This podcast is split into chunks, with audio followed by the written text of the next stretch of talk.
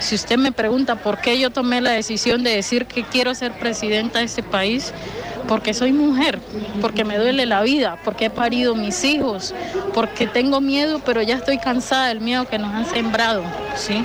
Y yo creo que hay que desatar el miedo y atrevernos a pensar en un país que construye unidad, y una unidad para cuidar la vida. Yo creo que es momento de pasar la página de la violencia, la política de la muerte, transformarla y pensarnos como pueblo, como hombres, como mujeres, como comunidad, un país para la vida. Escuchábamos a Francia Márquez, porque ayer hubo elecciones en Colombia, y quién sino, Maru Aldiuter, compañera de la casa y también parte de, Marcha. Nunca sé si es Marcha o Marcha Org, ¿cómo le decimos? Marcha Noticias, Marcha Noticias. Ahí, ahí está. Hola Maru, ¿cómo estás? Buenas tardes, May, buenas tardes, eso que falta, y a todas y todos quienes nos están escuchando en este momento. Sí, efectivamente, hubo elecciones en Colombia en la jornada de ayer. ¿Qué onda?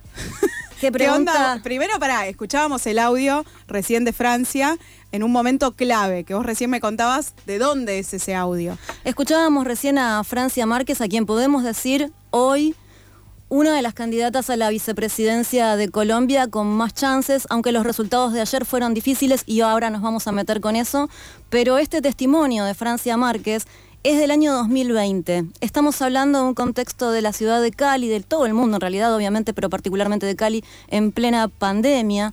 Esto fue para Francia Márquez como conversáramos posteriormente en otra entrevista junto con Marcha Noticias, con LatFem y FM La Tribu, una entrevista que le hicimos en el año 2021. Pero este audio, este testimonio del año 2020, de agosto de 2020, lo elegimos para ponerlo al aire porque en principio Pensamos que sí, que se trata de una exclusiva. Es una oportunidad en la que justamente nuestra compañera también, Simena Estudillo, estaba en la ciudad de Cali. Había ocurrido una cosa horrible en, en, la ciudad, que fue la masacre de Llano Verde, el asesinato de cinco jóvenes de la ciudad. Se hizo una movilización muy, muy importante para acompañar y exigir justicia sobre esto. Y una de las figuras que encabezaba justamente este reclamo era Francia Márquez. En ese momento fue un punto de inflexión y se lo preguntamos posteriormente y nos dijo que sí, que efectivamente se trataba de un punto de inflexión. Era necesario poder pasar una una barrera, digamos, un cerco que tenía que ver con, bueno, ¿dónde damos las disputas? ¿Hacia dónde nos dirigimos? ¿Nos quedamos solamente pensando desde la territorialidad, hacia el interior de, nuestros espacios, o vamos a, dar disputa desde lo institucional? Nos parecía realmente imposible en ese momento, 2020, plena pandemia, circunstancias tremendas. Bueno, hoy Francia Márquez estuvo parada al lado de Gustavo Petro, el candidato a la presidencia de Colombia, y sin dudas es una candidata que más allá de Colombia está revolucionando buena parte del escenario político regional. ¿Por qué? Porque es mujer, porque es negra, porque es feminista, porque viene de sectores populares, porque es una desplazada. Francia Márquez viene de un lugar en el cual eh, la lucha antiminera, mientras se estaban contaminando los ríos de cianuro, producto de la, de la actividad minera ilegal en la zona de la toma, ahí en, en la zona de Cauca, en el Valle del Cauca, lo que sucedía era que ella encabezaba una movilización junto a las mujeres de su comunidad y caminó desde allí hasta la ciudad de Bogotá para en el 2014 pedir y exigir que se termine la minería ilegal y todo tipo de extractivismo. Con este recorrido en sus espaldas, Francia Márquez también caminó eh, el paro nacional en Colombia. Por eso decíamos recién que hablamos el año pasado. El paro nacional en Colombia histórico fue el 28 de abril. El 29 pudimos conversar con ella. Y ella nos decía justamente esto, tenemos que salir a disputar la política del miedo y tenemos que salir a dar pelea por fuera de nuestros espacios. Asumí la tarea junto con mi comunidad. Es mi comunidad, son mis ancestras, son mis mayoras las que también están respaldando esto. No soy yo, soy porque somos, dice siempre. Y de esta manera creo que se constituyó una de las campañas políticas no solamente más originales, sino también más potentes. Terminó siendo en la elección de marzo de este año la tercera fuerza política. Estamos hablando del pacto histórico. ¿Cómo, cómo se conforma esa organización, podríamos decir, esa propuesta electoral. El pacto histórico viene de una, digamos, alianzas entre distintos partidos, entre el centro y el progresismo, que reúnen principalmente todo el caudal electoral y partidario de Colombia Humana, liderado por Gustavo Petro, ex alcalde de Bogotá y también ex senador de la República. Eh, y contó una historia de lucha, digamos, en la historia violenta de Colombia. Eh, esa reunión de fuerzas que también incorpora, digamos, algunos personajes un poco más polémicos, algunos sectores un poco más polémicos, también incorporó a la agrupación de Francia Márquez de Soy porque Somos. Eh, se dio una consulta en el, lo que acá podemos denominar las PASO. Claro, una interna. se dio una consulta interna entre las fuerzas, el pacto histórico tenía una gran cantidad de candidatos y candidatas. Resulta que Francia Márquez superó a buena parte de, de los partidos clásicos de la política tradicional, de lo que podíamos pensar como los progresismos, adentro del pacto histórico. Gustavo Petro decidió hacer una buena elección porque podía cambiar el rumbo de su decisión y de su promesa en su momento. Y Francia Márquez fue su fórmula vicepresidencial. Estamos en un escenario complejísimo al día de hoy, porque recién hablábamos fuera de aire, bueno, qué nervios. Fue terrible la jornada de ayer, sí. Qué nervios y los resultados fueron bastante complejos realmente, porque estamos hablando de un 40,3%. Acá hubiera ganado. En Colombia el voto no es obligatorio y necesitaba la mitad más uno para poder ganar. La distancia contra Rodolfo Hernández, de la Liga de Gobernantes Anticorrupción, también conocido como el viejito de TikTok, ¿no? Este señor, un personaje que básicamente podemos decir nefasto, eh, antiderechos, declaradamente, abiertamente, este, admirador de Hitler. Eh, Tiene causas abiertas por corrupción y es... 34. Y, y, su partido se llama la Liga de Gobernantes Anticorrupción. Exactamente. Denuncias de todo tipo, físicas, verbales, por ah. Y quien iba a quedar supuestamente en segundo lugar con las chances de entrar a la segunda vuelta era Federico Fico Gutiérrez. de la coalición del equipo por Colombia, en su momento parecía respaldado por, el, digamos, por los partidarios del uribismo. A último momento la derecha saltó a cambiar un poco las reglas del juego y a llamar al voto por Rodolfo Hernández, el ingeniero, también como ah, le dicen. Lo cierto es que este señor entra a la segunda vuelta el próximo 19 de junio, es decir, ya. ¿Te sorprendió eso? Nos sorprendió. Porque medio que, que parecía que, ¿no? que era al revés. O sea, que era Fico el que iba a quedar, ¿no? Como ahí un. Parecía, sí, las últimas semanas, además en una campaña muy particular, digamos, Hernández no hizo en ningún momento territorio. Claro, Básicamente se movió en redes sociales, eh, con estos dimes y diretes también, tuvo que salir a pedir disculpas por sus declaraciones a favor de Hitler, o sea, los videos de él golpeando concejales en, en su alcaldía, o sea, un personaje bastante de estos que podemos decir de los outsiders, de, outsiders de la política. Sí, que cada vez están más adentro, ¿no? Igual. Claro, pero que no los conocemos tanto por, digamos, por lo, por el hecho de estar fuera de la política, porque de, hecho venía justamente de, de tener un cargo. Lo cierto es que los resultados indican que el próximo 19 de junio va a haber segunda vuelta. Y ayer habló Petro, un poco más tarde de lo que nos hubiera gustado, pero habló Petro y si les parece bien, lo escuchamos. Los partidos políticos aliados al gobierno de Duque, el presidente Duque, su proyecto político ha sido derrotado en Colombia. Hoy se define, a partir de ahora, de estos minutos, ¿Qué clase de cambio es el que queremos? Si suicidarnos o avanzar. Yo pienso y creo que debemos avanzar. La justicia social no es estrafalaria en Colombia, es una necesidad. Claro, a esa necesidad no, lleva, no llegaremos si hay corrupción, pero la corrupción no se combate con frases de TikTok.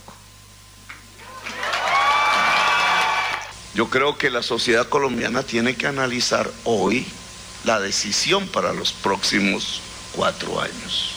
¿Queremos más violencia? ¿Queremos más corrupción? Mi contradictor está imputado por corrupción. ¿Eso es lo que queremos?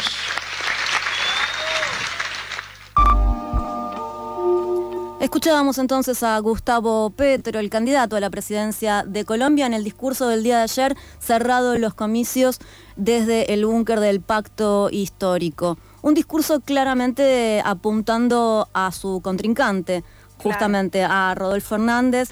Lo menciona sin mencionarlo, habla de los discursos por TikTok, habla de la violencia, habla del miedo, habla de, esto de, bueno, vamos a hacer un cambio o nos vamos a suicidar.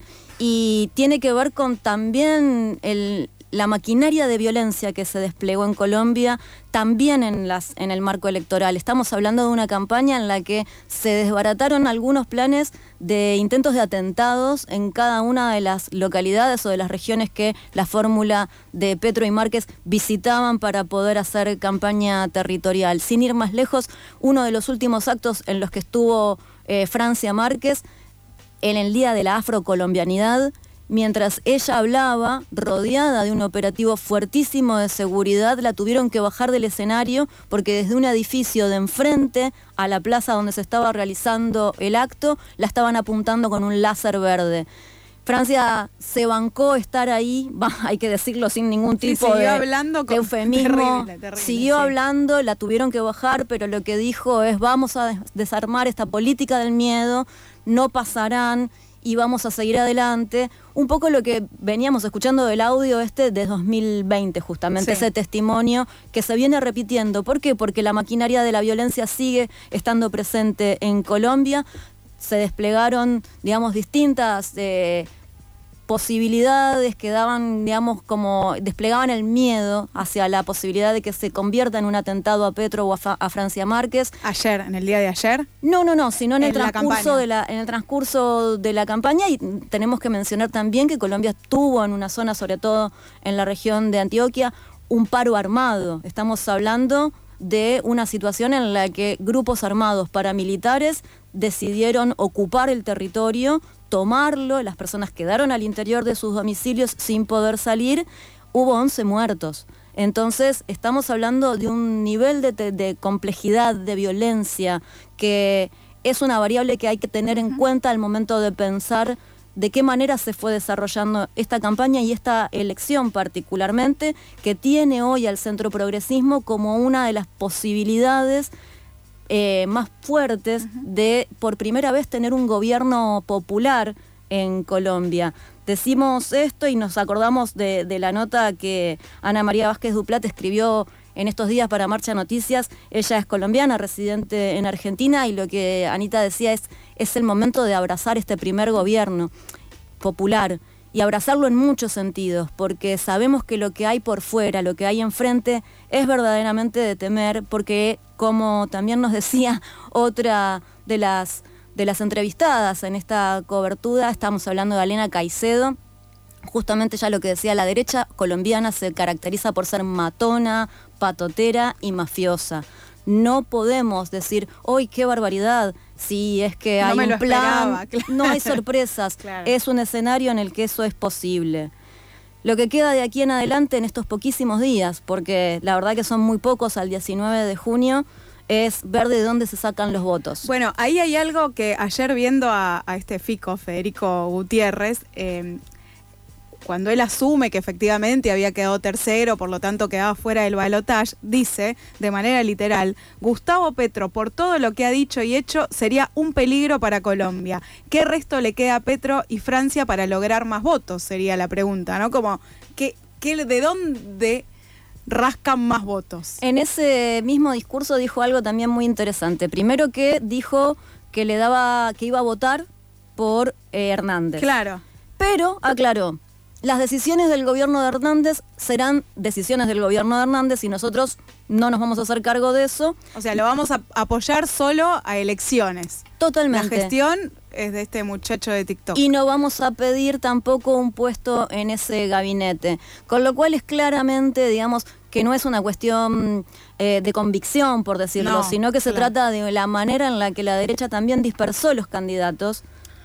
Y tenemos entonces dos candidatos por parte de la derecha y de alguna manera todos los huevos puestos en una sola canasta que es la del pacto histórico. Entonces el desafío realmente es muy grande. Estamos hablando de 39 millones de colombianos y colombianas habilitadas para votar, votaron 29 aproximadamente. Fue bastante más, ¿no? En relación a otras elecciones. Hay un porcentaje importante, pero hace falta que el abstencionismo vaya a votar y ahí hay una clave también a lo que decíamos recién, de dónde salen el resto de los votos. Y otra de las variables es ver de qué manera juega sus votos eh, Fajardo también, que es uno de los candidatos de lo que venía siendo el Partido Verde, digamos, esta ah. coalición del Centro Esperanza, Sergio Fajardo, que quedó en cuarto lugar, pero acumuló 888 mil votos. Ah.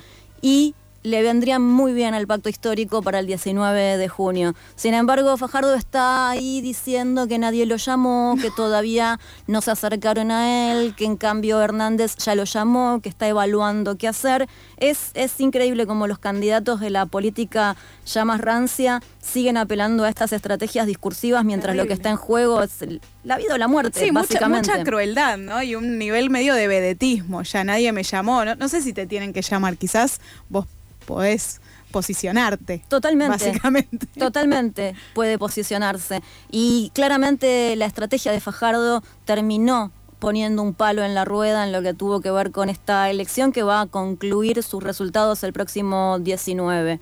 Decíamos entonces, el abstencionismo, el voto joven sigue siendo importante, reforzar, reforzar Bogotá, Bogotá es, digamos, fue, digamos, uno de los epicentros importantes para Petro, aunque tenemos que decir que toda la región suroccidental, eh, el Pacífico ha sido súper, súper importante también para este Era muy este claro el mapa, ¿no? Ahí también cómo estaba dibujado. Para quienes pudieron ver el mapa es muy interesante ahí cómo quedó ese, digamos, esa distribución de los votos. Antioquia y Cundinamarca también serán zonas estratégicas para esta nueva campaña y un desafío más para los feminismos. ¿Por qué? Porque efectivamente a nivel censo las mujeres son la población mayoritaria en Colombia.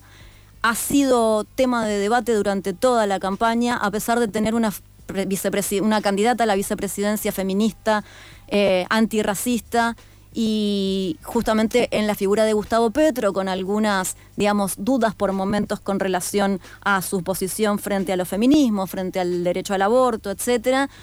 Hoy sí, efectivamente, eh, creo, creemos varias, de hecho ya se están activando algunas redes regionales para poder darle un acompañamiento lo más masivo posible a lo que queda de esta, de esta elección hacia el 19 de junio y que tiene que ver con una apuesta clave sobre el rol de los feminismos. Un poco nos hace recordar al escenario chileno. Completamente. En el cual, sin dudas algunas, eh, el sector que sin dudar que sin vacilar, mientras algunos todavía estaban como ahí quedando abrumados por el resultado de la primera vuelta en, Chile, eh, rápidamente se pararon y empezaron a llamar a votar por Gabriel Boric en la segunda vuelta.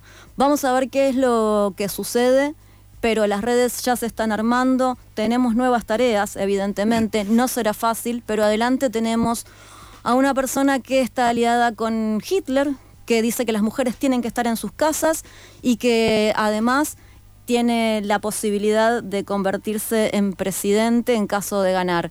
Eh, es un personaje nefasto, antiderechos. No tenemos mucho más para decir que esto, digamos, es eh, creo que bastante contundente. Las opciones están sobre la mesa y un poco sí va en la tónica de lo que decía Gustavo Petro. Bueno, hoy se empieza a definir cuál es el destino que eh, llevará Colombia adelante a partir del 19 de junio. Es ah. medio em, imposible, o sea, vos te, escucho hablar, hablas de Chile, pienso en Brasil, ¿no? Pienso como medio que se, se empieza a replicar este formato eh, entre progresismos, abro comillas en el aire, pseudo progresismos, y derecha completamente rancia, antiderechos, estas figuras muy mediáticas y, que se arman también mucho y se difunden mucho en redes, e incluso también es una clave quizás para analizar lo que viene acá en 2023, ¿no? ¿Qué, qué pasará con no sé, las Viviana Canosas, los Milei, toda esta gente que se empieza a amontonar. Y ahí tenemos una tarea, y tenemos una tarea, creo yo, comunicacional también, en el sentido de empezar a, apuntar y a destinar nuestras energías a poder hablar de los procesos que nos van a llevar hacia por decirlo de alguna manera, hacia adelante. Digo, en poder poner eh, la concentración y la energía y el foco también en qué tipos de relatos estamos construyendo. Eh, cuando nos ponemos a analizar o sobreanalizar los fascismos, digo, los fascismos son como una pesadilla, no tienen mucha interpretación. Es lo que sucede en el sueño.